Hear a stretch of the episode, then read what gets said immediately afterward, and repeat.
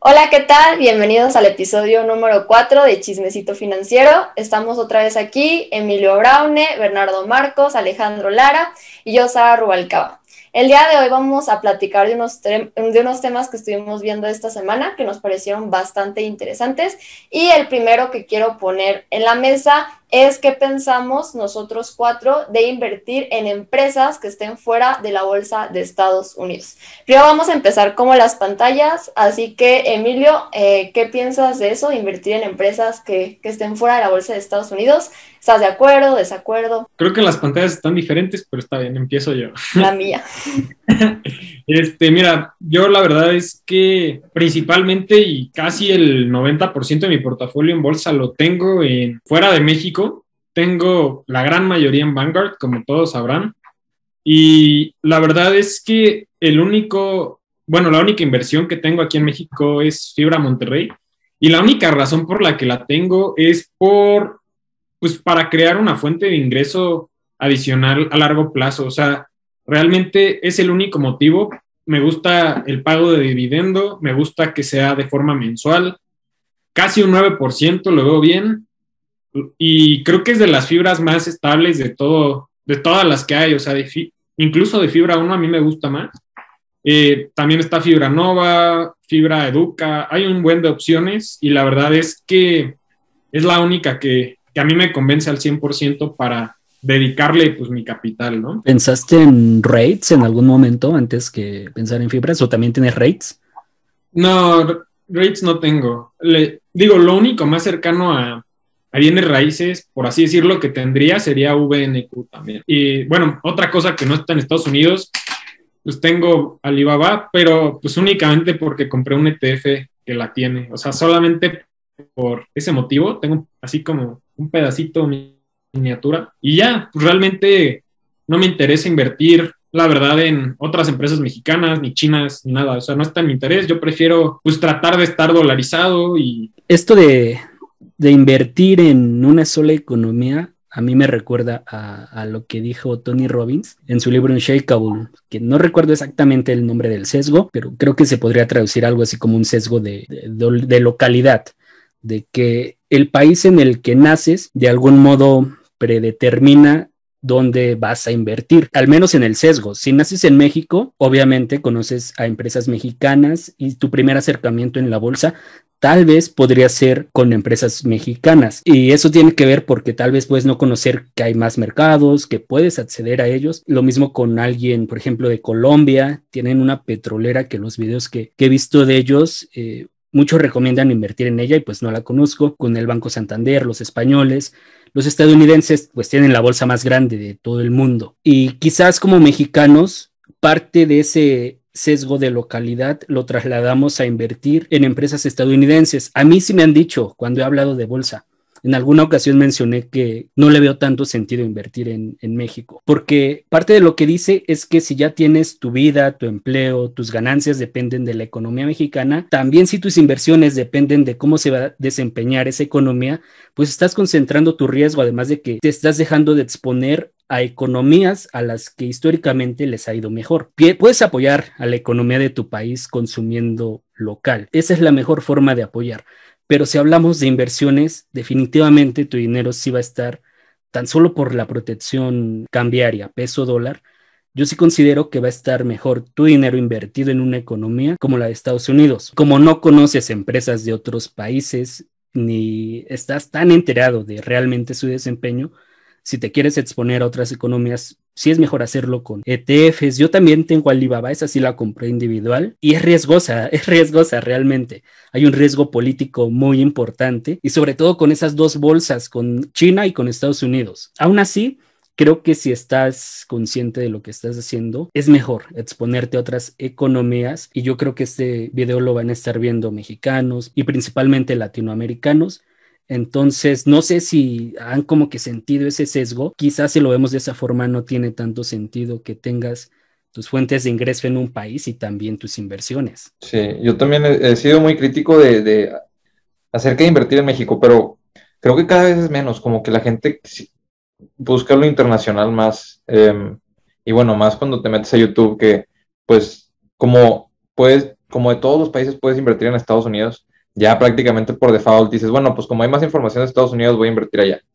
Yo en lo personal prefiero no invertir en México porque tienes una inflación en Estados Unidos de un 2%. En México tienes una inflación de un 4% aproximadamente al año. La devaluación del peso versus dólar es 4% aparte al año. Entonces, ya ahí son dos factores que no quiero. La devaluación del peso eh, en comparación entre monedas y la depreciación del peso. Eh, entonces, ya, ya de pasada gastamos aquí, compramos aquí todo, ganamos aquí el dinero. Pues prefiero diversificar eso, eso y ponerlo en Estados Unidos en una moneda más fuerte, porque es lo que es, una moneda más fuerte. Por parte de que decías Alibaba, yo, por ejemplo, quieres invertir en economías que estén creciendo, en, en economías que se estén desarrollando, sea en una industria o sea en un país. China se está desarrollando todo el país completo. No me encanta China, no me encantan sus prácticas. Eh, hay, un, hay un documental en Netflix que me, que me, han recomendado muchas veces. No lo he visto, este, pero ya lo voy a ver. Pero yo cuando viajé a China, me, o sea, estábamos en Shanghái y fuimos a la, a la estación terminal del, del, metro.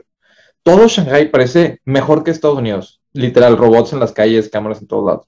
Llegamos al final del metro, no había luces en las calles, o sea, no había una lámpara. Nos traumamos, fue que, o sea, a media hora de distancia estás en un país diferente. Lo que ven los turistas es súper bonito.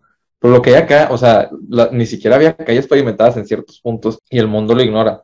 Pero a final de cuentas, ese riesgo, por ejemplo, yo digo 10% de mi portafolio en China porque quiero ser parte de una economía que está explotando eh, y quiero ser parte de la innovación que tiene ese país. Y digo, por ejemplo, en México no, no solo por la moneda. Por ejemplo, cuando se habla en el TEC, toca mucho que hay, hay algunos directores en las carreras que son del consejo de FEMSA. Entonces siempre te dicen, no, pues una de las mejores inversiones es FEMSA, pero no lo dicen como recomendación, o sea, lo dicen como orgullosos de que sí, pues hemos FEMSA en México es muy fuerte. Y la comparas con el rendimiento de Apple y dices, me, me preocuparía menos invirtiendo en Apple porque la conozco, la veo todos los días y aparte estoy en una moneda más fuerte. Y sí, digo, nada más es eso, ver dónde está mejor tu dinero, dónde se protege más tu, tu qué moneda está, prefieres tener y qué diversificación va a mejorar tu vida, o sea, porque es lo que es, un portafolio es parte de tu vida. Sí, estoy totalmente de acuerdo con lo que dijeron ambos, bueno, los tres en realidad, más la parte de cómo a veces se devalúa más el peso que el dólar y eso pues nos va a hacer ganar más dinero en el momento que lo queramos retirar.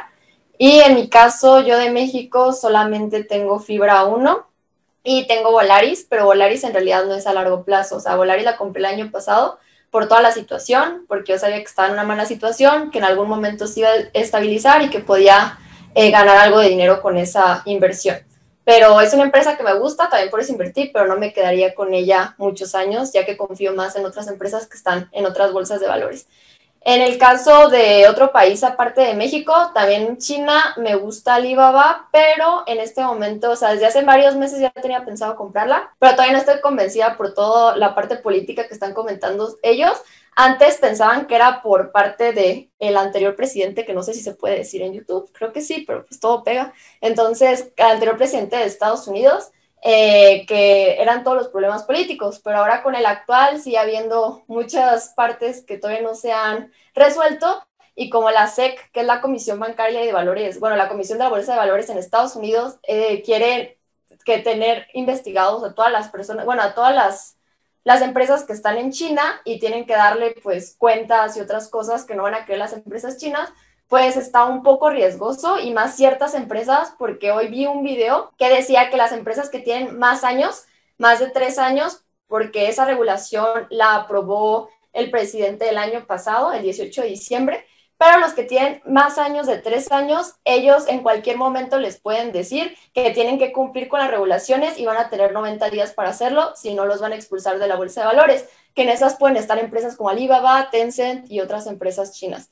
Ya en el caso de otras más nuevas que tienen menos tiempo, por ejemplo, NIO y otras más nuevas, aunque es más riesgoso ese tipo de empresas por la especulación y todo, ellos iban a tener más tiempo para poder regularizarse. Entonces, por ese motivo, ahorita yo solamente tengo muy poco porcentaje en NIO, eh, pura especulación, o sea, no lo considero una parte importante de mi portafolio y por eso todavía no me he decidido a invertir en Alibaba pero creo que es una gran opción ya que está creciendo muchísimo el país. Algo que estaba pensando es, este, bueno, no se puede hablar acerca del gobierno mexicano. El PIB en México en el 2019 fue de 0.01% del 0%, el crecimiento en el PIB fue de 0% prácticamente, y en el 2020 decreció y dijeron, le echaron la culpa de que no. A la pues, situación. Que lo que pasó por la situación, por eso decreció México. El 2019 no tuvimos nada, o sea, no había razón por la cual no crecer. Más aparte, después de la situación que se dio en este 2020, ¿dónde estuvo el apoyo a las empresas? Porque en Estados Unidos cheques, este, y en México no fue el caso. Y no es para criticar las decisiones gubernamentales, es nada más para cuestionar dónde prefieres invertir, dónde el gobierno te va a respaldar o donde cuando hay una situación muy fuerte, el gobierno te va a decir, hey, hace 10 años que no de que, no estás pagando todos tus impuestos, págame ahorita. Ah, ¿Está la situación? Sí, bueno, pero yo quiero tus impuestos ahorita. No pasa nada, cóbralos, es tu, estás en tu derecho, es tu país. Nada más no esperes que la gente quiera invertir ahí más que en otros lados cuando sí te apoyan. Sí, luego aparte fue doble impacto. Ahorita el que estás diciendo, el apoyo directo a las empresas y también el apoyo a las personas, que también como personas físicas, muchos invierten en comprar directamente el producto en esas empresas o hasta invertir en la bolsa de valores. Entonces, pues todo eso tiene una gran repercusión en lo que está pasando en la bolsa de Estados Unidos. Sí, además nuestra bolsa es pequeñísima en comparación a la bolsa de Estados Unidos, es súper pequeña. Tenemos creo que 149 empresas. Y esto yo creo que es totalmente cultural, porque en el momento en el que una empresa se hace pública, todos sabemos quiénes son los dueños, eh, cuánto están ganando esas personas, sus finanzas, tenemos acceso, tienen que pagar ahora sí impuestos porque ya sabemos cuánto están ganando. Y a, eh, todo eso se debe que las empresas, las empresas mexicanas no quieren hacerse públicas. En Estados Unidos pues pasa todo lo contrario. Cualquier empresa startup le apuesta a querer ser una empresa pública. Y ahorita que, estabas comentando, Bernardo, lo de la inflación, la ganancia cambiaria, viene también a mí a la mente la diferencia de cuando haces, calculas el valor intrínseco de una empresa considerando eh, su precio en dólares, pensando que estás en Estados Unidos versus peso mexicano, pensando que estás en México. La tasa libre de riesgo en Estados Unidos es casi cero. En México hice este ejercicio hace como un año, es cuando CETES estaba como por ahí del 5 o 6%. Eso significa que una inversión para que tú estés dispuesto a asumir ese riesgo mínimo, mínimo, te tiene que dar ese 4 o 5%. En aquel entonces, ahorita estamos como en, no, justo estamos como en 4. El IPC en los últimos 5 años tal vez ha dado un entre 15 y 20 años, no, no conozco el dato exacto, pero estamos hablando de que entonces para que tu empresa, para que tu dinero esté mejor invertido en una empresa mexicana, incluso antes que pensar en invertirlo directamente en CETES, te tendría que dar más de ese 5%, cosa que no está pasando. Si hay empresas que lo están haciendo, pero entonces si empiezas a ver el riesgo individual de esa empresa mexicana, también compáralo con el riesgo individual de una empresa estadounidense. Y esta empresa mexicana tendría que ser tan, tan, tan buena que te dé la ganancia cambiaria, la inflación y quizás la tasa libre de riesgo de Estados Unidos, que es como un 7%. El SPY, el S&P, ha dado como 13% en los últimos cinco años. Estamos hablando de que una empresa mexicana te tendría que dar como 18% al año para que, valiera, para que valiera la pena asumir el riesgo. Y este año, es lo que va de este año y el año pasado, han sido completamente atípicos. O sea, si hay empresas mexicanas que han dado entre 20, 40%, incluso no dudo que haya por ahí algunas de 50, pero es que esto no es lo normal. El año pasado este están extraños, pero, es pero históricamente eso es lo que ha pasado en México versus Estados Unidos. Sí, o sea, la bolsa mexicana en sí completa lleva sin, o sea, no hemos tenido máximos históricos desde que prácticamente el 2015, lo pueden checar en la gráfica ahorita. Por ejemplo, Arca Continental, que es una de las empresas, en mi opinión, mejor manejadas en finanzas en México, pues tampoco ha hecho nada, o sea, y, cumple con expectativas, pero pues no sube tanto las acciones, suben muy poco, siguen el mismo rango. ¿Por qué? Porque, bueno, el, mercado está, en, globalmente está premiando innovación, está premiando este, el nivel de crecimiento, está premiando qué tan global es la empresa, eh, qué tan diversificados están sus ingresos. Entonces, en México, ¿qué tanto está eso? O sea, ¿qué tanta innovación hay en las empresas hoy en día y qué tanto crecimiento tienen? Porque también, el, por ejemplo, en Estados Unidos te puedes endeudar infinito, puedes tener tres veces más deuda que activos a corto plazo. En, México no hay mucho más limitantes. O sea, las empresas no pueden emitir la deuda que quieran, como los cruceros, por ejemplo. Las empresas en México sí quiebran, como, como Aeroméxico, pues en este caso. Y hay simplemente una diferencia cultural en las empresas, que a lo mejor no vale la pena pagar o sea, que a lo mejor no vale la pena ser parte de esa historia de, de, la empresa. Y es que aquí también, pues como decían hace rato, es bien importante también el apoyo del gobierno y de los bancos, instituciones, porque yo digo, no conozco el dato así a ciencia cierta, pero estoy seguro que los créditos para empresas aquí son mucho más caros que en Estados Unidos. Y eso también es algo a considerar, creo yo.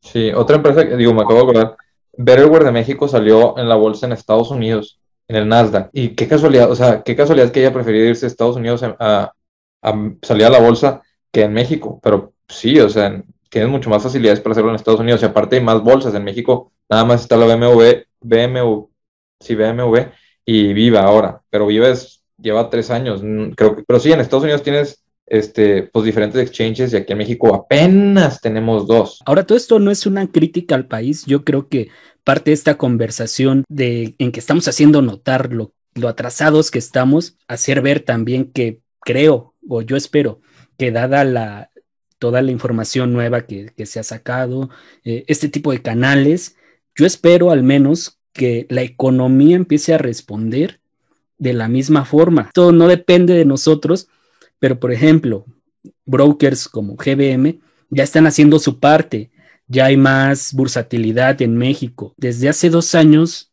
del último dato que chequé, multiplicaron como por cinco veces el número de cuentas activas que tienen. Entonces, yo sí espero que para allá vayamos, pero en este momento tal vez tenemos 50 años de atraso versus Estados Unidos. Es un empuje que tienen que hacer las empresas, o sea, invertir más en, en innovación. Este, digo, tenemos muy buenas empresas en México. Arca Continental, una de las embotelladoras, más grandes de Coca-Cola en el mundo. Em, tenemos, por ejemplo, Alfa, tiene pues, también que produce partes de carros, una de las más grandes en el mundo que producen esas partes de carros. La misma FEMSA. Eh, Bimbo, Bimbo, por ejemplo, pero o sea, no está esa hambre por cambiar el, mundo que hay en Estados Unidos o que hay en China, porque China, pues ahora quiere estar en todos lados. Yo creo que sí va a cambiar, o sea, yo creo que sí vamos a avanzar muy rápido de repente, pero hace falta muchas cosas. Hace falta cosas y tiempo, y luego creo que el problema más grande es que muchas empresas de las que mencionan que son muy innovadores en unas cosas que no lo hace ningún otro país con sus productos, empaques y así, pero lo son en realidad con la parte tecnológica, otro, otra parte que le tienen que dar mucha importancia a la empresa. Por ejemplo, ahorita que mencionaste Bimbo, me acordé que ahorita que ya no pueden poner en los empaques los dibujitos, o sea, de los monitos, porque antes los niños los elegían por los monitos, según esto, y no se fijaban pues en, el, en las calorías, en el azúcar, etcétera que Bimbo, como para decir, ah, mira, de todas maneras va a salir el, monito, eran paquetes transparentes, pero con el monito puesto en el pan. O sea, como que lo, lo calentaron así, entonces ahí estaba la imagen. Entonces digo, ojalá utilizar esa creatividad también en otras partes, o sea, aparte de la creatividad de la mercadotecnia de otros sectores, para que también crecieran mucho más en la tecnología, en otras cosas que sí están creciendo mucho más países como China y Estados Unidos. Sí, va a cambiar la cultura, este, en los negocios con esta nueva generación, porque también en México estamos muy aferrados a, queremos utilidades ahorita, queremos utilidades, queremos utilidades. Todos los negocios, negocio que sea aeropuerto, este, aerolínea, em, embotelladora, panificadora, lo que quieras, tú quieres utilidades. En Estados Unidos no, Amazon no fue rentable por 20 años, Google no le importaba perder dinero, Facebook tampoco le importaba perder dinero. Entonces, aquí eres enemigo de, no, tenemos que ser rentables porque si no, pues vale gorro todo. Y cuando es, no es cierto. O sea, el, ir, el tener pérdidas en el corto plazo puede ser malo, pero puede ser también una, o sea, catapultarte al futuro y recibir 10 veces más ingresos porque estás invirtiendo en todo el crecimiento y innovación. Sí, de hecho, este, justo ahorita que mencionan todo eso, yo a, principio de 2020 tuve oportunidad de tomar un curso eh, de creación de empresa y todo esto, y justamente ahí nos decían que en México las empresas cierran sus puertas en un más de un 50% en sus primeros dos años. Y creo que eso... Eh, sí, creo que 8, creo que 8 de cada 10 empresas no, a los dos años quiero. Como un 80% más o menos. Y justamente creo que se debe mucho a las tradiciones, ¿no? ya se nos fue. Me acuerdo haber escuchado un dato, no me acuerdo si se referían a China o Estados Unidos, pero que los negocios familiares ahí duran muchas generaciones Cuando aquí de pasar de, por ejemplo, de un abuelo a un padre, es un porcentaje muy pequeño de la sobrevivencia y de un padre a un hijo, mucho menos.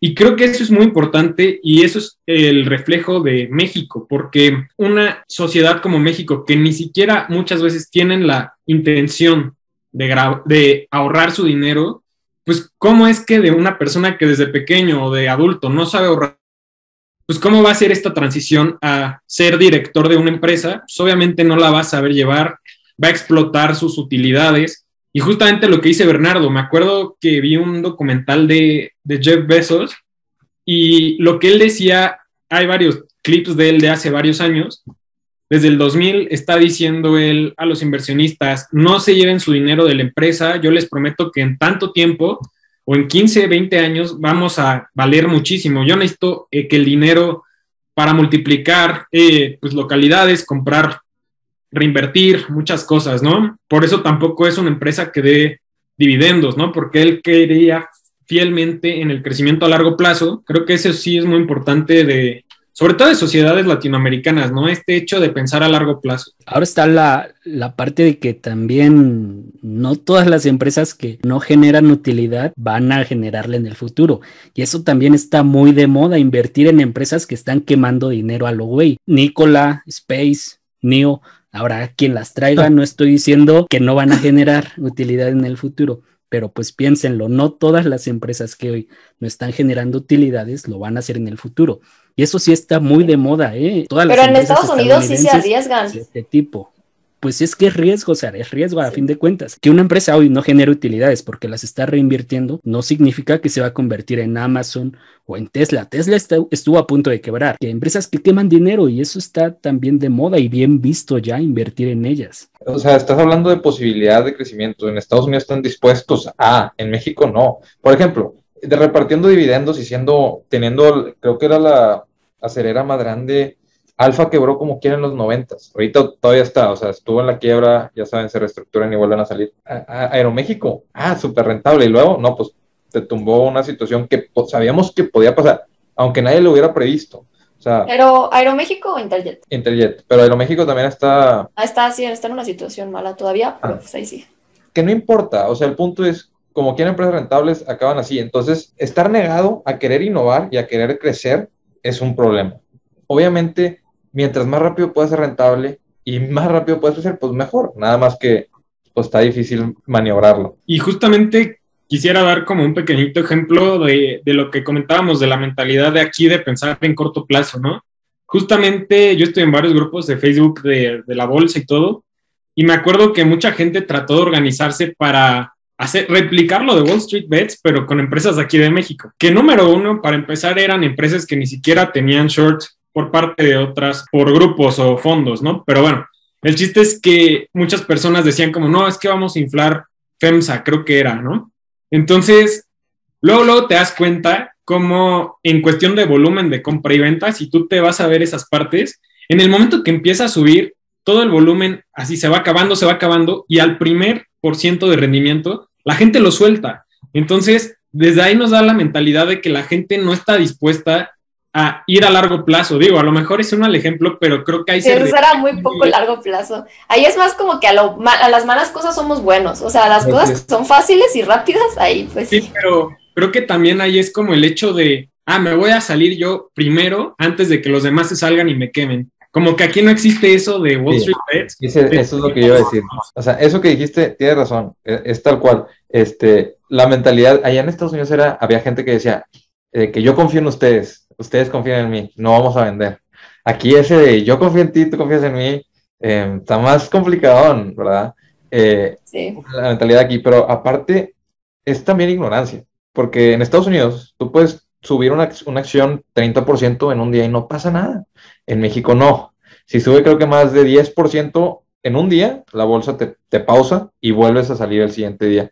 Revisan qué pasó. Si cae más de 20, de 10% en un día, también te pausa la bolsa en México. En Estados Unidos no. Aquí es, o sea, en Estados Unidos es un mercado mucho más libre que permite todo ese tipo de cosas. Aquí, como en o sea, el apalancamiento de las empresas, como el, los, las fluctuaciones en las acciones de las empresas, todo eso está más amarrado, está más complicado. Como lo que dices, ¿no? Que la bolsa te va cortando justamente me acuerdo que hace un par de meses eh, varios amigos míos me empezaron a decir como, no, es que este día a las 7 de la mañana va, todo el mundo va a inflar, creo que era XRP o Ripple, creo que se llama así, ¿no? Entonces, que era el pump and dump o algo así. Entonces, la gente me dice como, no, es que tú tienes que comprar. Y justo entro a Facebook para ver qué onda, de cómo es que la gente está reaccionando. Y ya ves como la gente así un día antes ya comprando y vendiendo y todos los comentarios como, no, pues es que quedamos que era mañana, pero pues justo es como lo de México, ¿no? De tratar de salvarse y que se quemen los demás. Otra cosa que estaba pensando eh, de este grupo de inversionistas que, que, que, trataron de vender una parte de, de, su empresa al público, ¿verdad? Prácticamente. Ahí, ahí está el ejemplo de por qué no puedo, o sea, por qué yo en lo personal no quiero invertir tanto en empresas mexicanas, por qué me mantengo más alejado. La inversión que pedían era para pagar sueldos a ellos mismos no puedo creerlo. O sea, no puede ser. Me estás pidiendo dinero no para crecer, no para mejorar todo. Estás pidiendo dinero en 40% para pagar sueldos y al otro 60% para operar, para mejorar, para todo. Estás tratando de mantenerte de la inversión y no de, las operaciones de la empresa. Eso es ridículo. No sé si vieron hace poquito, yo a veces sigo como el sector de videojuegos para enterarme en cuestión de inversiones y todo. Y no sé si se enteraron que así el mismo día despidieron como a 4.000 empleados y ese mismo día le dieron a su CEO un bono de 20, 20 millones de dólares. Entonces, a veces sí hay cosas que no, como que no te cuadran, ¿no? En ese tipo de cuestiones. ¿En qué empresa? Blizzard. Eso pasó en Disney también, pero no, no, no, no así, ¿verdad? Sí, no. Pero en Disney corrieron de que a un chorro X, corrieron como dos mil personas en esa semana y, ya, y ya terminaron corriendo como once mil, o sea, un, un mundo de gente. Y como que iban a pagar los dividendos. Entonces, una de las, creo que hijas o nietas de, de Disney, de Walt Disney, dijo de que no, pues, yo, eh, que esto no es la empresa que deberíamos hacer, no, de que no paguen dividendos y paguen sueldos. Y ya suspendieron el dividendo y pues trataron de salvar la mayor cantidad de, de empleos posibles. Pero ahí, o sea, ahí, por ejemplo, estuvo en duda de que, oye, primero los, los accionistas y luego los trabajadores que nos dan la empresa. Pues, así no tampoco, ¿verdad? Ahora, un poquito cambiando el tema ya después de inversiones, también hace rato nos estábamos acordando de un comentario que hizo Emilio hace un tiempo, entonces queríamos platicar un poco de eso, de en qué cada uno de nosotros, en la parte de nuestras finanzas personales, cuando estamos haciendo nuestro presupuesto, viendo en qué gastar, en qué creemos que podemos ser un poco codos, o sea, qué sí nos cuesta utilizar nuestro dinero para comprar cierta cosa, que vemos que tal vez a algunas otras personas no les cuesta, pero en nuestro caso sí. Eh, si quieres decirnos primero, Alejandro. Esto yo lo he leído como frugalidad, como para disfrazar la palabra codo, de que eres codo. ¿Con qué cosas? Pues tal vez de aquí van a salir algunos hacks, ¿no? Para ahorrar dinero.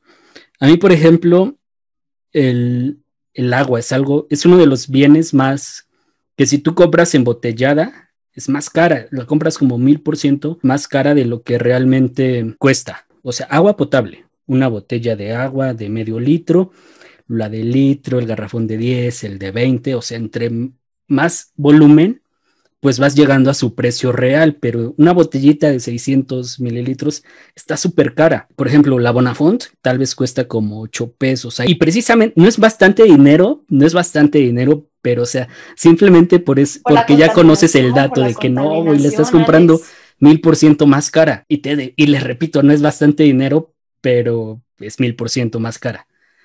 ¿Con qué más? es que es un chingo. Sí, imagínate que compraras todo mil por ciento más caro. En vez de pensar en el plástico que estás gastando, estás pensando.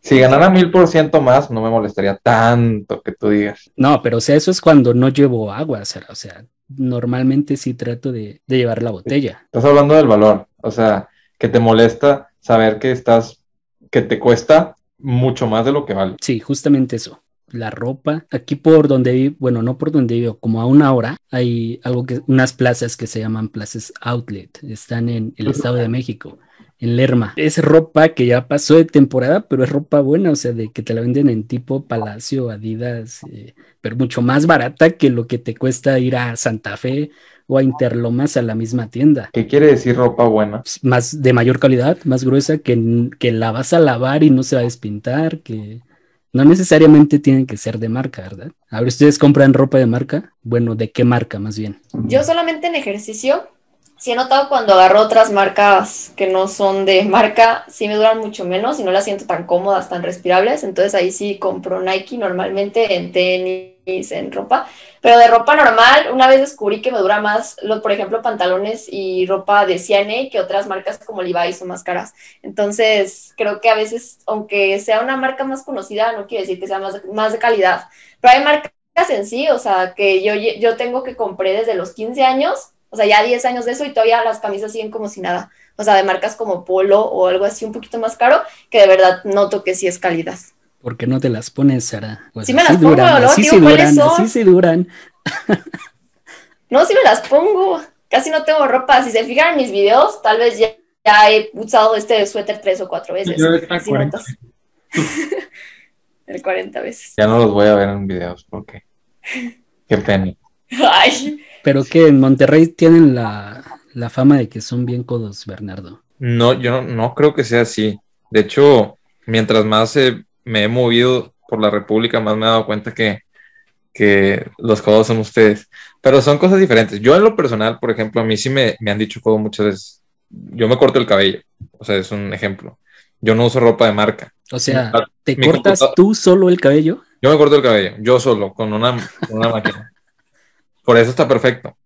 Eh, pero, o sea, y así muchas cosas. Por ejemplo, en restaurantes no me, no me gusta estar tanto porque probablemente yo cocino mejor esa carne como quiera. Si la computadora, pues es de las mejores, o el micrófono, pues compro de los mejores, que mi celular, pues no conozco uno mejor.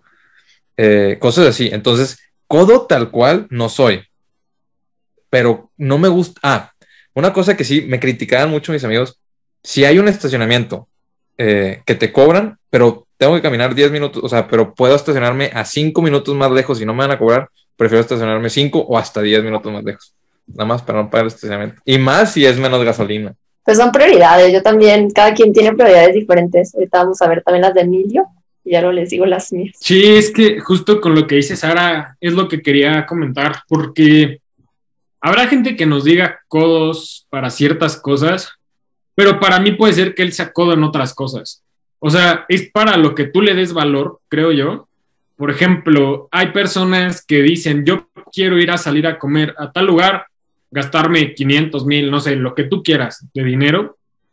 Yo prefiero mil veces decir, hoy no salgo a cenar, pero prefiero pagar, por ejemplo, el segundo piso del periférico para no estarme dos horas en el tráfico. O sea, por ejemplo, para mí es más valioso pagar esos 50 pesos que vale como el, la vía rápida para evitarme estar dos horas en el tráfico. Y eso creo que ya depende de cada persona. Yo porque personalmente valoro más el tiempo, o sea, yo prefiero mil veces estar en mi casa haciendo cosas que me gusten a salir a hacer algo, gastar y luego quedarme tres horas ahí hasta atascado, porque digo, seguramente en Monterrey o en Guadalajara o en ciudades más, tal vez más pequeñas de la República, pues, seguramente urbes, no. Urbes también son urbes. Definitivamente lo son, pero creo que ya comparar Ciudad de México con, no sé, Campeche, Veracruz, de verdad no creo que entiendan el infierno que es transportarse aquí. Que tiene pobre Campeche. No, o sea, es un ejemplo. Hubieras visto, dicho Tlaxcala o algo así. Sí, o sea, CDMX, la verdad, qué lástima para ustedes. Pero, no, eso, que tiene, eso que dices me gustó mucho. Eh, ser codo depende de la perspectiva de la que lo ves, porque cada quien valora las cosas diferentes. O sea, yo puedo parecer codo en muchas cosas, pero es porque yo no le doy valor a esas cosas que ustedes sí. Y al revés, o sea, yo prefiero, por ejemplo, el antro a mí no me gusta ir, me molesta, no me gusta. Eh, y es de, los, de las cosas más caras, de las experiencias más caras para, para un chavito. Pero... Hablando de pagar al mil por ciento las cosas, ¿no? Sí, literal. O sea, y aparte la gente lo hace orgullosos. De que, ah, pedimos las cosas más, de que champaña, de que y no pedimos una, pedimos cinco felicidades, güey. O sea, ojalá y la disfrutes. Y ojalá mañana. Nada más para subirlo a Instagram y ya. Para a lo mejor ellos dicen, no, es que es el único momento en la semana en, la que, en el que me siento yo. Bueno. Estoy joven, no estoy chavo. Sí, estoy chavo, pues ve, a ser chavo. Para mí, o sea, es de que estás tirando... Tienes una buena historia en el antro, o sea, tampoco es que no vayas nunca, de repente... No, no, no, no, pero espérate, yo no voy al antro en, en mi ciudad, o sea, de viaje sí voy, por ejemplo, en el CDMX fui al antro, que de hecho nos topamos a Luisito Comunica. Eh, y yo no sabía quién era. Y aquí se iba caminando y chocó conmigo. Y le digo de que, pero él chocó conmigo por accidente. Le digo, ¿quién eres? Me dice, no, me da pena decirte. Yo me quedé con la duda hasta que vi que mis amigos me dijeron de que, mira, de que me tomaste con Luisito. Pero sí, historias en los antros tengo muchas, pero no en mi ciudad. En mi ciudad no me gusta gastar. No, sí. Y, por ejemplo, otra cosa que yo quería decir es que depende muchísimo. Digo, aparte de las cosas que nos guste a cada uno, también depende mucho de lo que tú valoras monetariamente. O sea, por ejemplo, si tú me dices, oye, vámonos de antro hoy y nos gastamos mil pesos o 500 pesos cada uno, lo que sea. Yo prefiero mil veces ir a casa de algún amigo, gastarme 100 pesos, 200 pesos y lo demás gastarlo en cosas que a mí me hagan feliz. Por ejemplo, a mí me hace feliz tener dinero para conciertos. Digo, ahorita pues, no se puede, pero me hace feliz, por ejemplo, esos 800 pesos que me ahorré a lo mejor, meterlos a la bolsa o cosas así. O sea, a mí eso me da más satisfacción que solamente ir de antro una noche. Sí, además vas cambiando de prioridades. Yo recuerdo que sí, tipo 18 o 20 años, me interesaba eso de la marca de la ropa. Después te das cuenta de que es una tontería, pero al contrario también, antes a esa edad se me hacía muy, demasiado caro pagar por un libro y yo sí buscaba PDFs o no sé, alguna forma más barata de leerlos, sí quería el libro. Hoy pues he comprado libros que te valen lo que, no sé, esa salida al antro. Ahí ya no se me hace tan caro. Entonces, pues también va cambiando, va de acuerdo a tu etapa en la vida, ¿no? Van cambiando tus prioridades y hay cosas que tal vez hoy haces que mañana vas a decir para qué gaste tanto en eso. Sí. Otra cosa que hacen los regios, por ejemplo, cuando invitan a salir mujeres, normalmente los hombres, normalmente me refiero a 95% de las veces los hombres pagan, a menos que sea de que no, pues es nuestro grupo de amigas específicamente. Y a mí me tocó una vez que traté de hacer, traté de hacer eso en, creo que, creo que fue Toluca. Eh, X, sí, Toluca. Fui a desayunar con dos, con dos chavas y yo traté de pagar.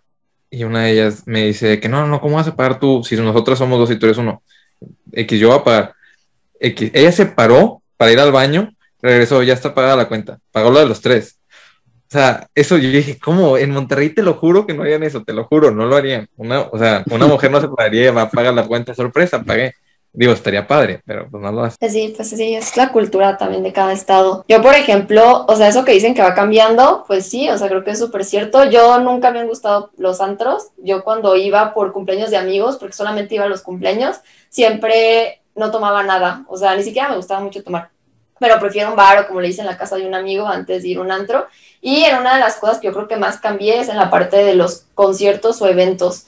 Yo antes mm, se me hacía una pérdida de dinero, o sea, decía, ¿cómo gastan tanto en un concierto de 5 o 7 horas? Pero ya los disfruto. Entonces yo creo que te vas cambiando la mentalidad en ciertas cosas. En algunas nunca van a cambiar. O sea, yo, por ejemplo, de las cosas que más me duelen pagar es la comida, o sea, restaurantes caros. Eh, ya me duele un poquito menos, pero sigo sin ir a restaurantes caros. Y también la parte de los transportes en ciertas ciudades que es muy caro. O sea, yo, por ejemplo, veo que un transporte, no sé, en otro país me cuesta 60, 50 pesos. En algo que puedo ir caminando 40, 50 minutos, mejor me voy caminando. Aparte, pues hago mi ejercicio. ¿Caminas 40 minutos? ¿Prefieres caminar 40? No saben, esta está buena. Una vez tenía, ¿qué tenía? 17 años y fui, fui a España, a ver, fui a España eh, con un amigo. Estábamos en Madrid y me, y me dice de que X me dice, oye, aprendete la, ruta del, metro. Y dije, vámonos caminando pues para conocer Madrid. Como que nada más son 30 kilómetros. Pero yo pensé, son 30 kilómetros. O sea, en mi cabeza. No alcanzabas el día. O sea, en mi cabeza era jajaja. o sea, son 30 kilómetros. Y eran las 7 de la mañana. El partido del Madrid era a las 8 de la noche.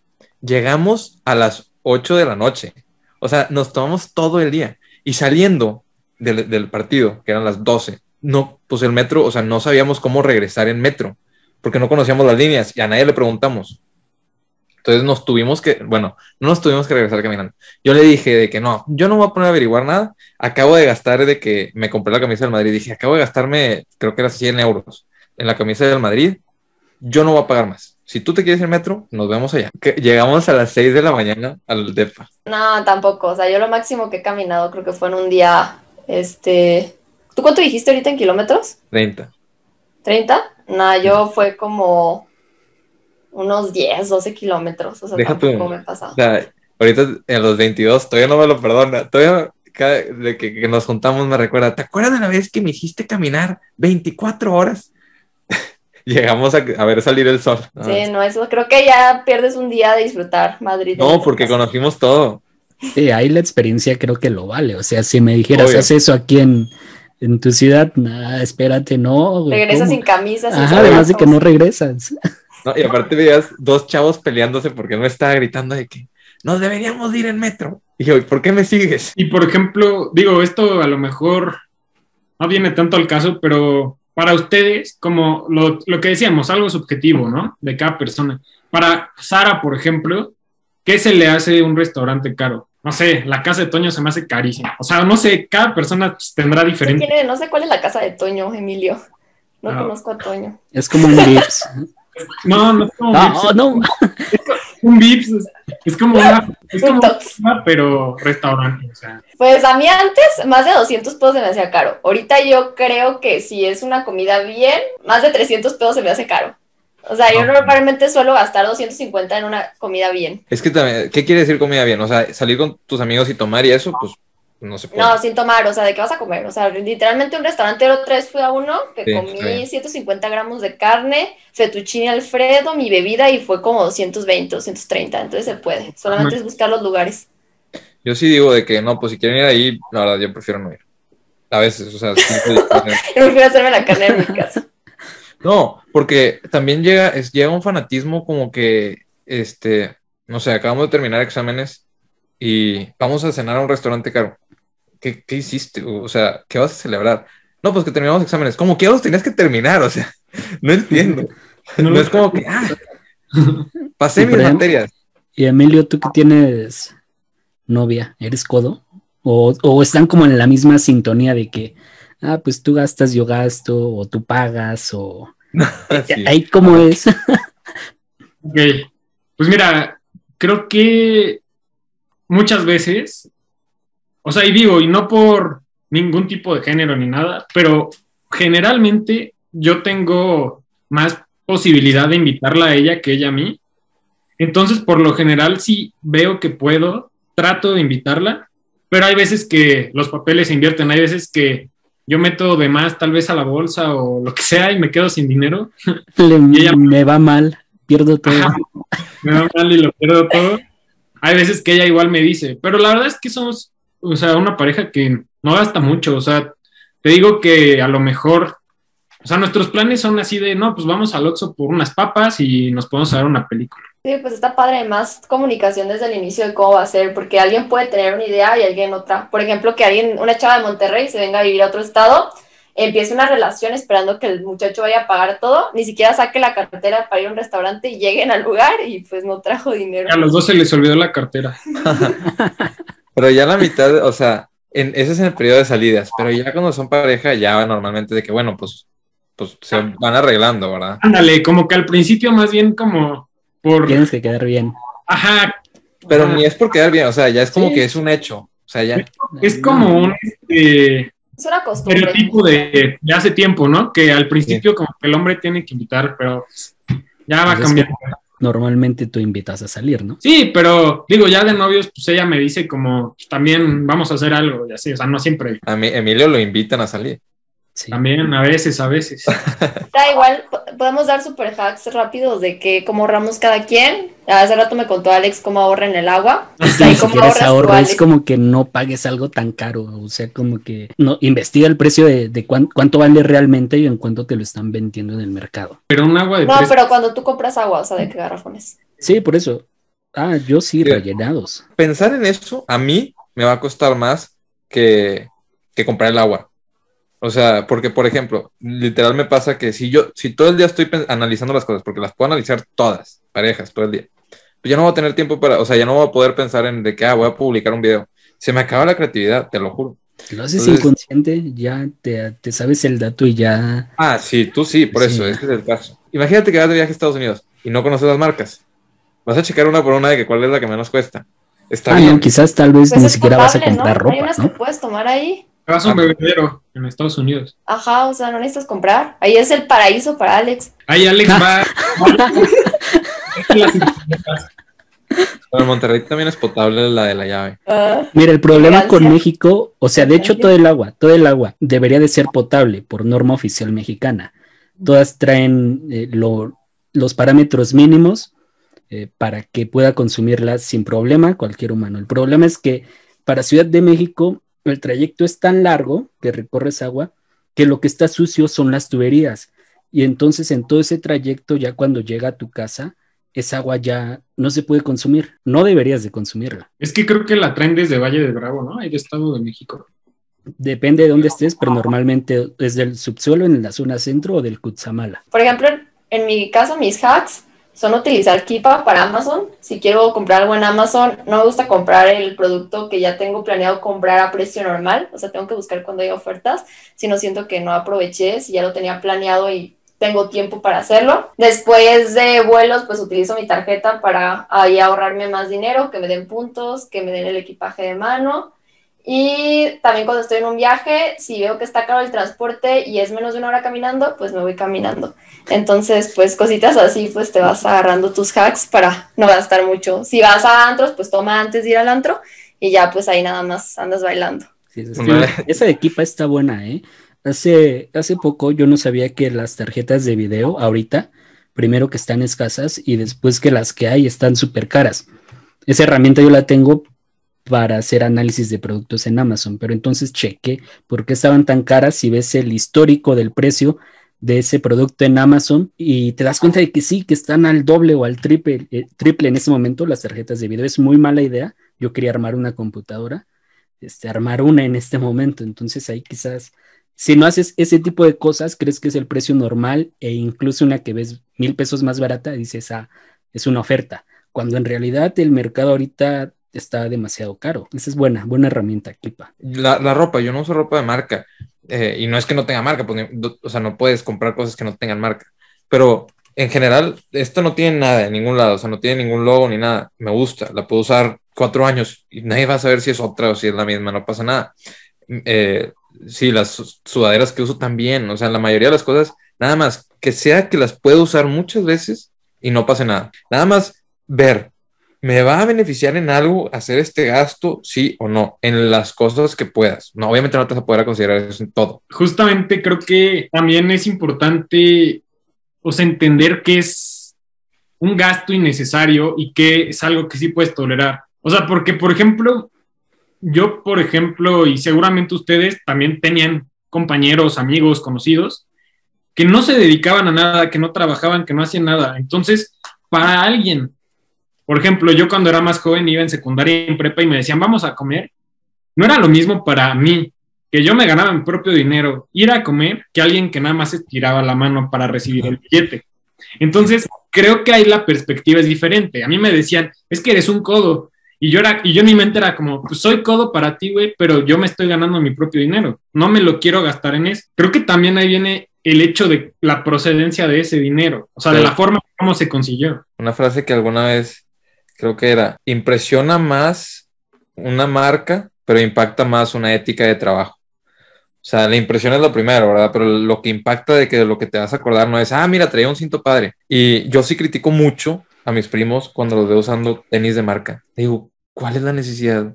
La única diferencia entre tú y yo es que yo puedo ahorita, este, si empieza a llover, pisar el lodo y tú no, porque, ay, que, o sea, pues, se van a lastimar mis tenis. Yo no tengo ningún. O sea, a veces sí te, te sale más caro comprar cosas de marca, cosas que te preocupan más. Aparte, lo más padre es el tiempo que te ahorras. Yo, por ejemplo, antes, o sea, por ejemplo, la preparatoria, de cuando era joven, o sea, sí solía utilizar de que mucha ropa diferente, o sea, de que diario ropa, ropa, y me tardaba un día antes, 10, 15 minutos en pensar qué iba a poner. Ahora últimamente tengo un par de tenis, este, utilizo unos cinco suéteres, unas 10 blusas y dos pantalones de mezclilla y rápido armo, o sea, lo que voy a usar y me toma uno o dos minutos. Entonces todo eso también te quita mucho tiempo de no tener también cosas con la marca, porque también que tenga cierto logo, pues ya deja de combinar con otras cosas o no se ve bien o no se ve formal y que también estés en una gama de cosas muy básicas que te puede ahorrar muchísimo tiempo y puedas utilizar en otra cosa. No sé si han visto, pero luego hay gente que se compra tenis de marcas y carísimos, pero con colores bien exóticos, así un naranja fosforescente o cosas así. Y es como de, güey, o sea, o, lo o compras todo el set junto o nunca te lo vas a poder poner porque nunca va a combinar. Entonces, eso mismo creo que colores tan exóticos, como dice Sara, te quita tiempo, te quita oportunidad de combinar y además te haría el incentivo de gastar más para que puedas combinarlo con algo más. O sea, yo cuando compro algo es como, ¿qué combina con jeans? ¿Qué combina con unos tenis blancos? Y ya. Sí, aparte, ahorita marca cara no quiere decir que sea de buen gusto. Últimamente en marcas caras están sacando cosas que son de mal gusto para mí. O sea, de que a veces entras a tiendas como Sara y ves ropa de que una vez criticaron que se parecía a un chavo que hace cosas de comedia y trae camisas con el dragón y así. Entonces, pues también no quiere muchas veces decir eso, entonces es más fácil buscar algo más básico. Sí, justo ahorita que dijiste de la ropa, yo la verdad tengo que estar en contra, yo no gasto en ropa así. La verdad, neta, no gasto, o sea, solo compro marca Eduardo Rosas y ya. Qué buen plugin. ¿Te llevas comisiones o qué, Emilio? No, link en la descripción, no es cierto. No, la verdad es que yo, neta, yo no gasto en ropa, o sea, a lo mucho me compraré una o dos prendas al año, o sea, de verdad, yo con comprarme cosas que me gusten, ya con eso, o sea, no me importa, como dicen, cómo me vean, cómo, o sea, porque sí es muy cierto el, el dicho este de cómo te ven, te tratan, desgraciadamente es muy cierto, pero también luego hay experimentos bien padres en YouTube. Por ejemplo, no sé si conozcan a un youtuber súper grande que se llama MrBeast. Él lo que hizo fue vestirse así de vagabundo y tratar de comprar un Lamborghini. Y literalmente sí lo logró hacer y sí lo atendieron, pero justo porque las políticas de esa empresa era atender a todos como si tuvieran la capacidad de hacerlo, cosa que estoy seguro que aquí en México no pasa. O sea, si a ti aquí te ven que no traes dinero, ni siquiera te muestran el menú en un restaurante caro, yo creo que sí te ven mal. No, ahorita que estás mencionando lo de la ropa, Emilio, yo, yo tuve que ajustar algo así en mi día a día a partir de que empecé a hacer videos, porque al inicio sí, sí era como, sí decía, este, ah, es que esta camisa ya la usé en el video y, y la otra también. Así empecé los primeros 5 o 10. Después di- dije, estoy perdiendo demasiado tiempo en tonterías, en que, porque pues los hacía en mi, en mi casa. Y o sea, en mi casa pues estoy así con una playera. Tenía como que preparar una camisa para hacer ese video porque pensaba mucho en eso de, no me van a hacer caso si me ven así con una playera. Después dije, no, ¿sabes qué? Al final lo que va a prevalecer precisamente es pues el- la narrativa, lo que estás diciendo. Y para no perder tanto tiempo en eso, sí compré como un set de cinco o diez, dos paquetes de cinco playeras negras, casi como la que tienes tú, que dije, así voy a tener muchas y voy a salir con playeras negras en todos los videos para no perder tiempo en eso. Que no lo he cumplido, a veces sí salgo con otro tipo de cosas, pero eso es algo que sí tuve que modificar a partir de, de esto que estoy haciendo. Y sí es pérdida de tiempo. Bueno, así lo veo yo. No te preocupes. Tú pierdes el tiempo, güey. Sí, Ay, no, no seas Oye, clasista. pero el clasista. No, este, algo que también, ahorita que dijo Sara lo del Ferrari, me quedé pensando. Y también los, los prejuicios en México están bien volteados, porque, por ejemplo, se, me tocó ver alguna vez al dueño de Soriana, porque es de aquí de Monterrey. Iba en un Nissan, que, o sea, sin nadie, iba en un Nissan solo. Y me dijeron de que, ah, mira, es el dueño de Soriana. Nunca, tuvieras, nunca lo hubieras pensado, o sea, no te hubieras dado cuenta. Eh, sí conocen Soriana, ¿verdad? Sí está en Sí. todo. es que creo que también son estrategias ahí para protegerse y no llamar la atención. Yo creo. Ah, o sea, sí, no, X. O sea, suponiendo que sí, los sobri- había sobrinos que usaban cosas de marca, pero depende de la empresa. Lo, lo, que, lo que quiero decir es básicamente, no, es, no va relacionado el carro que tienes, la ropa que usas con el dinero que, con tu, con el dinero que gastas o el dinero que ganas. No tiene nada que ver. Puedes ir a cualquier colonia y en cualquier colonia, en cualquier lugar vas a ver un BMW. Te lo firmo. Sí. Pues entonces, si quieren, pues ya vamos a ir cerrando esto.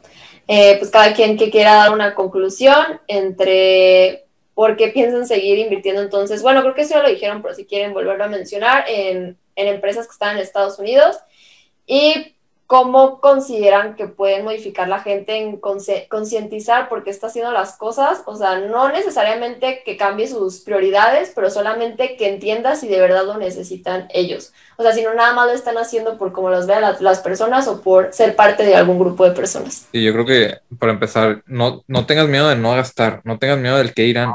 Este, cada peso que inviertas hoy va a valer mucho más en el futuro. Es como un costo de ¿Verdad que se oportunidad. cuenta? Y sí, y entonces en el futuro vas a tener mucho más opciones para qué gastarlo. No lo tienes, o sea, dicen, no, pues es que no sé si voy a estar vivo mañana. Si vives bajo esa, este, bajo esa idea, te estás perdiendo de muchas cosas y te vas a perder de muchas cosas. No puedes vivir siempre sin planificar al futuro. Eso es, eso es lo que pasa en Latinoamérica y es algo que se debe eliminar. También los prejuicios, o sea, hablamos de que no, pues es que si no me veo bien, como me, me he visto, me van a tratar. que cambie eso, o sea, y tú puedes empezar cambiando eso, vistiéndote como quieres y ya que la gente te interprete como, como quiera. Algún día vas a llegar este, a comprar el Lamborghini, como dijo, como dijo Emilio, vestido como, como a ti te guste. Si te gusta vestirte de marca, está bien. Y si no te gusta usar marcas, también está bien. No te vistas pensando en los demás, vístete pensando en ti, cómo te sientes tú. Y de invertir fuera de México, considera cuáles son tus expectativas futuras para cada país, suponiendo que quieras invertir en otros países, pero también qué es lo que tú quieres para tu portafolio. Si tú quieres diversificar, puedes ver varios países. Ahora, si, ¿cuál es tu objetivo? Si tu objetivo es duplicar el dinero lo más rápido posible, probablemente la respuesta vaya a estar en Estados Unidos. Pero si tu objetivo es a lo mejor impulsar más tu economía, pues invierte en empresas que te gusten en tu economía. Eh, si, quieres apoyar eh, otro país que esté en desarrollo o ser parte de un país que esté en desarrollo, pues puedes invertir en él. Hay ETFs para, para cada país que quieras prácticamente. Entonces, no tengas miedo de diversificar si es lo que tú quieres, pero si, si tu objetivo es tener el mejor resultado posible, pues Estados Unidos hoy en día es la mejor opción. Lo que comentaba sobre invertir en, fuera de Estados Unidos, yo sí lo voy a seguir haciendo únicamente en Fibra Monterrey, porque Bernardo me paga y sus papás son los dueños. No, no es cierto. Pero no, o sea, la verdad es que Fibra Monterrey me gusta solamente como para construir una fuente de ingreso para mi retiro. Literalmente es la única razón por la que la tengo. Y bueno, como conclusión de todo lo demás, creo que es bien importante entender la diferencia entre ser codo y buscar una mejor planificación y poder en el futuro tener la opción, la posibilidad de tomar las decisiones que tú quieras.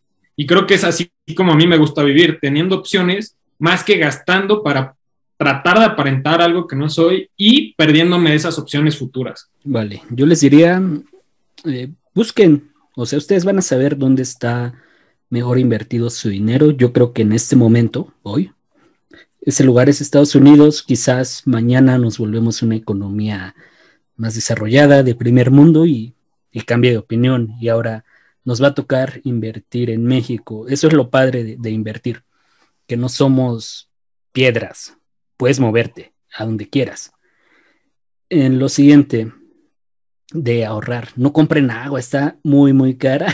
Ese sería mi consejo, uno de estos, y llénenlo con, de agua, llévenselo, mil por ciento más cara. Y, y yo creo que hay que hacer lo mismo con cualquier producto que realmente vaya a tener un impacto en nuestra vida. Esa herramienta de Keepa en Amazon, si tú compras demasiado en línea, es muy, muy buena porque te va diciendo las temporadas donde el producto está más barato, donde está más caro, cuando se quedan sin stock, que va de precio, como ahorita en las tarjetas de video. Y también por el lado contrario, creo que hay cosas baratas que creemos caras. Una de ellas yo creo que serían los libros, definitivamente. Quien lo escribió pudo tardar años en plasmar todo lo que aprendió en ese transcurso, en ese lapso, en un libro que tal vez te va a costar 300, 400, mil pesos, pero yo creo que mientras te deje una idea, una sola idea, ese libro se va a pagar solo. Serían como que las cosas. En cuanto a la ropa, miren, realmente yo no tengo, yo no soy nadie para decirles mi gusto por la moda es pésimo. Eh, simplemente son prioridades, ¿no? Yo, a mí no me duele tanto gastar en comidas como si me duele gastar en ropa. Entonces, pues nada, todos somos, todos somos codos de alguna manera y, y con algo. Sí, nada más para agregar eso que dijeron de de que el dueño de Soriana para una táctica, este, un ejemplo es Warren Buffett, que tiene un, o sea, digo, y compró el Cadillac porque él es dueño en parte de, de General Motors. Este, entonces, ese es un ejemplo. Luego tienes al dueño de Facebook también, eh, que tiene, creo que un Toyota, no, no me acuerdo, y luego hay un video de Jeff Bezos que le decían de que, oye, vales 20 mil millones de dólares en ese entonces.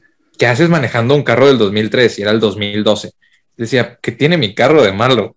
Está perfectamente bien. Y también cuestionan a Warren Buffett y le dijeron de que, oye, tú, o sea, ¿por qué compras tu, tu casa la compraste hace 50 años? Estuviste casado con dos personas diferentes. ¿Por qué no te cambias de casa? O sea, no entiendo. Y él dijo de que he ido a casas 100 veces más grandes que la mía 100 veces más caras que la mía, no, no grandes, 100 veces más caras que la mía. Y lo único que pensé fue, ¿quién hará el jardín? o sea, eh, y eso fue lo que dijo. Y pues obviamente, pues Warren Buffett, siendo Warren Buffett, la gente se ríe, pero véanlo así. O sea, él está pensando, mientras menos problemas en mi vida, más feliz soy.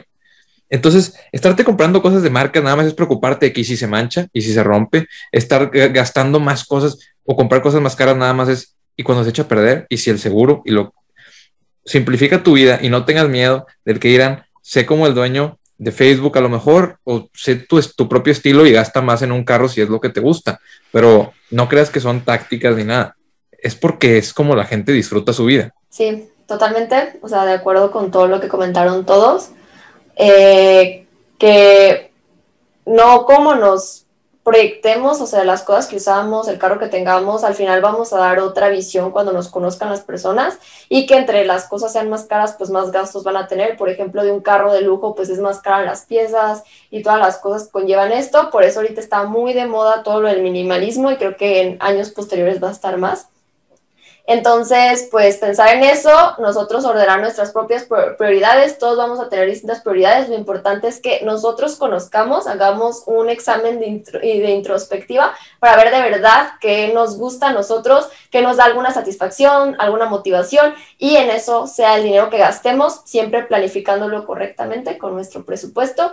Y en la parte de lo de las acciones fuera de Estados Unidos, si van a invertir en otro país, pues sí investiguen primero, por ejemplo, ahorita si es China, que vean todas las partes de la política que tienen y si quieren admitir ese riesgo en su portafolio por querer que creer que van a crecer esas empresas mucho más en próximos años, pues háganlo pero si no quieren tener tanto riesgo este, en una o dos empresas de China o de, otro país, lo que pueden hacer es, como comentó hace rato Bernardo, es tener ETFs. Por ejemplo, está VEA, VWO, que estás invirtiendo en otros países que no son Estados Unidos. Y pues eso es todo por mi conclusión el día de hoy.